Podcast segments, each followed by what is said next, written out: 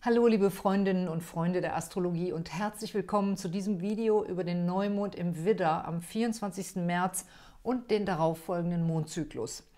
Ursprünglich wollte ich das Video Neumond der Evolution nennen, denn dieser Neumond fördert und stärkt die Evolutionsagenten, also diejenigen, die sich als Heiler oder Aktivisten für eine Verbesserung der Gesellschaft und des Planeten einsetzen. Die Konstellationen sagen mir einfach, dass wir uns in einem gewaltigen Evolutionsprozess befinden, der von dem neuen Saturn-Pluto-Zyklus angestoßen wurde. Und wie ich schon in meinem Livestream über das Coronavirus gesagt habe, das Virus ist sozusagen der Vollstrecker der Saturn-Pluto-Konjunktion und es hält der Gesellschaft gewissermaßen einen Spiegel vor. Wie reagieren viele in Zeiten, wo Besonnenheit und Verantwortung gefordert sind und wo wir eigentlich über uns selbst hinauswachsen sollten? Mit Panik, Hamsterkäufen und blindem Aktionismus. Warum sind wir da so reingerauscht? Das hat wohl ganz viel mit der aktuellen Mars-Konstellation zu tun. Der Mars gilt ja in der klassischen Astrologie nicht ganz zu Unrecht als Übeltäter. Die Hysterie in der Corona-Krise fing etwa Mitte Februar an, als der Mars am 16. Februar in den Steinbock gewechselt ist und dann wie ein Brandbeschleuniger die ganzen Konstellationen im Steinbock mit Saturn, Pluto und dem absteigenden Mondknoten sozusagen gezündet hat. Und tags drauf wurde auch noch der Merkur in den Fischen rückläufig.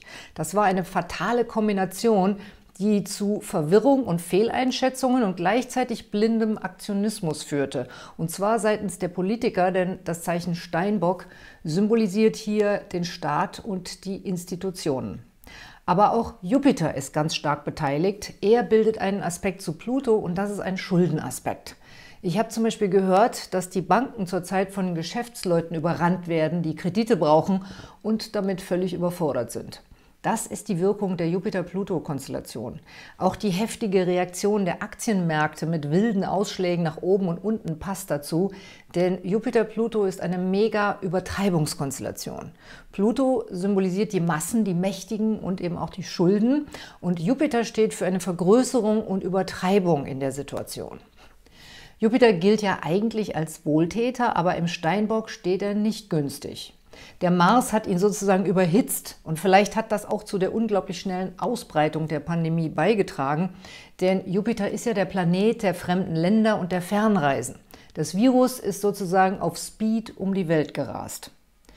Für die kurzfristige Prognose ist nun wichtig, dass der Mars hier mehrere Zyklen vollendet, während er über die Planeten im Steinbock läuft. Und der schwierigste Teil eines Zyklus ist immer das Ende.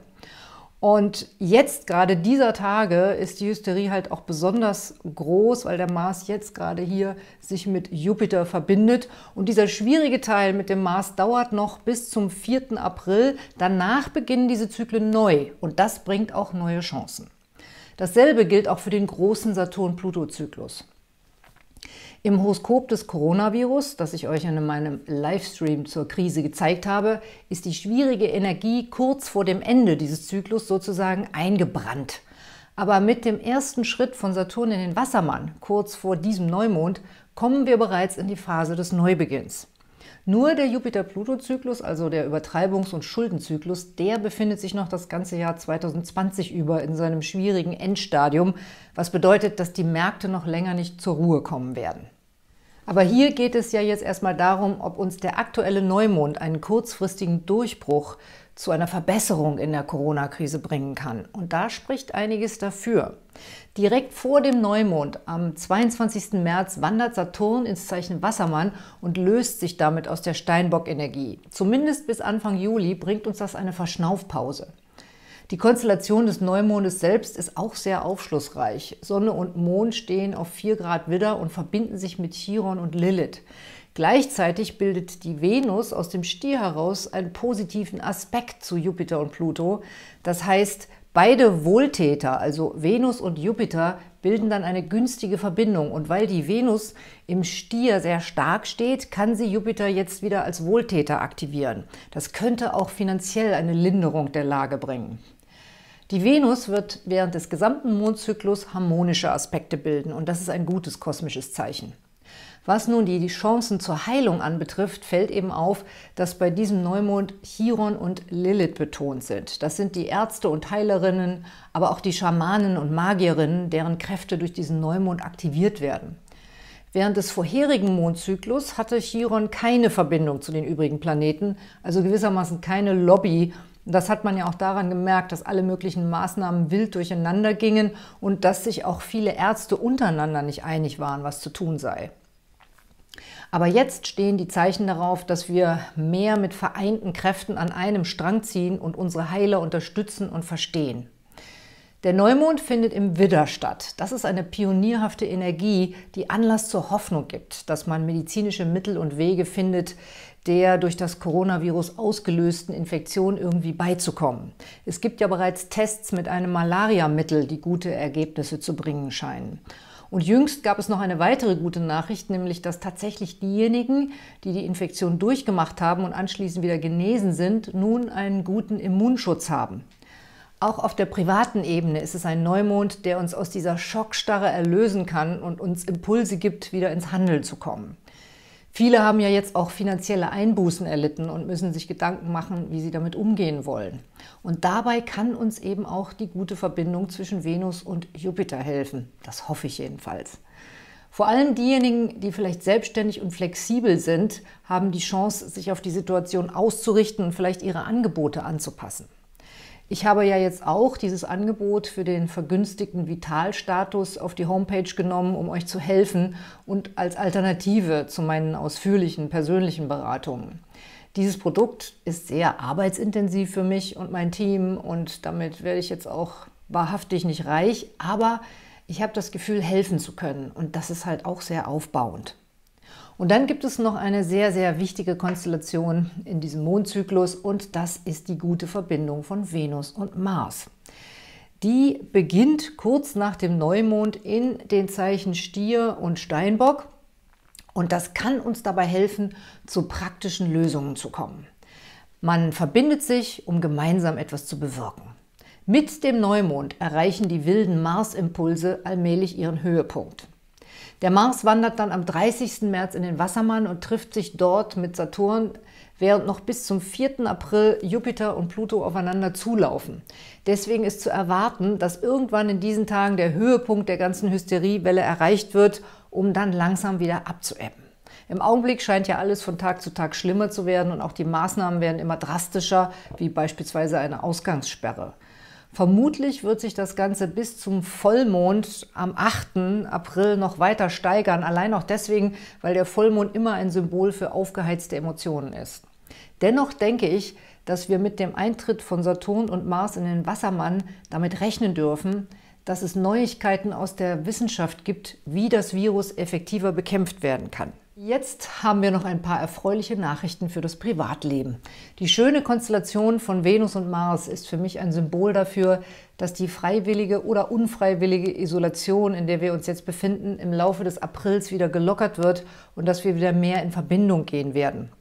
Beide Planeten wechseln in die Luftzeichen. Am 30. März zuerst der Mars in den Wassermann und am 3. April geht abends die Venus in die Zwillinge und bleibt da für vier Monate, weil sie dort rückläufig wird.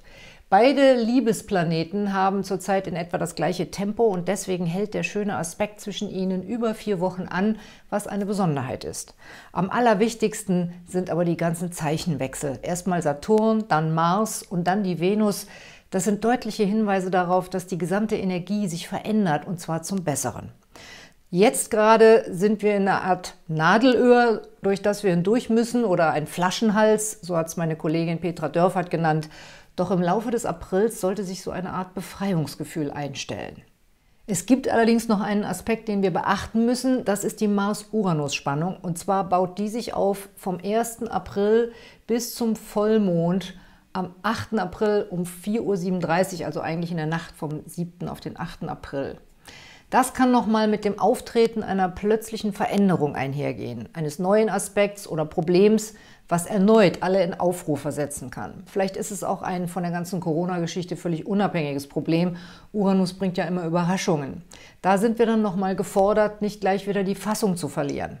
Jedoch bildet Mars ja gleichzeitig auch diesen positiven Aspekt zur Venus und auch zu Chiron und Lilith. Und das könnte ein Hinweis darauf sein, dass eine solche Überraschung vielleicht sogar einen wichtigen Impuls zur Problemlösung bringt.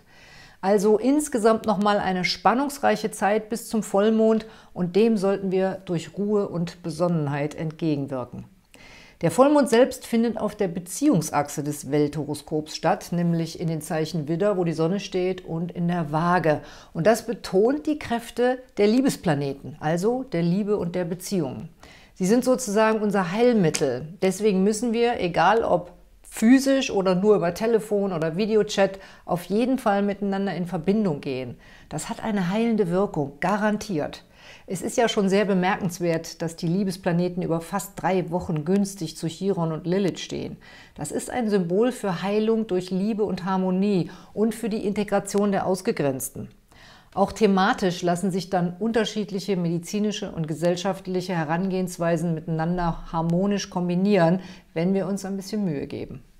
Vom 10. bis zum 13. April sind ja dann die Ostertage und währenddessen wird am 11. April der Merkur nach zwei Monaten der Irrungen und Wirrungen im Zeichen Fische in den Widder laufen. Das ist für mich ein deutliches Zeichen für eine gedankliche Neuorientierung. Mit diesem Tag sind wir durch die gröbsten kurzfristigen Aspekte durch und spüren dann hoffentlich die Anzeichen von Erleichterung und Optimismus. Ich könnte mir vorstellen, dass doch viele Menschen Gelegenheiten finden, sich über Ostern zu verbinden oder wieder mit der Familie zu treffen.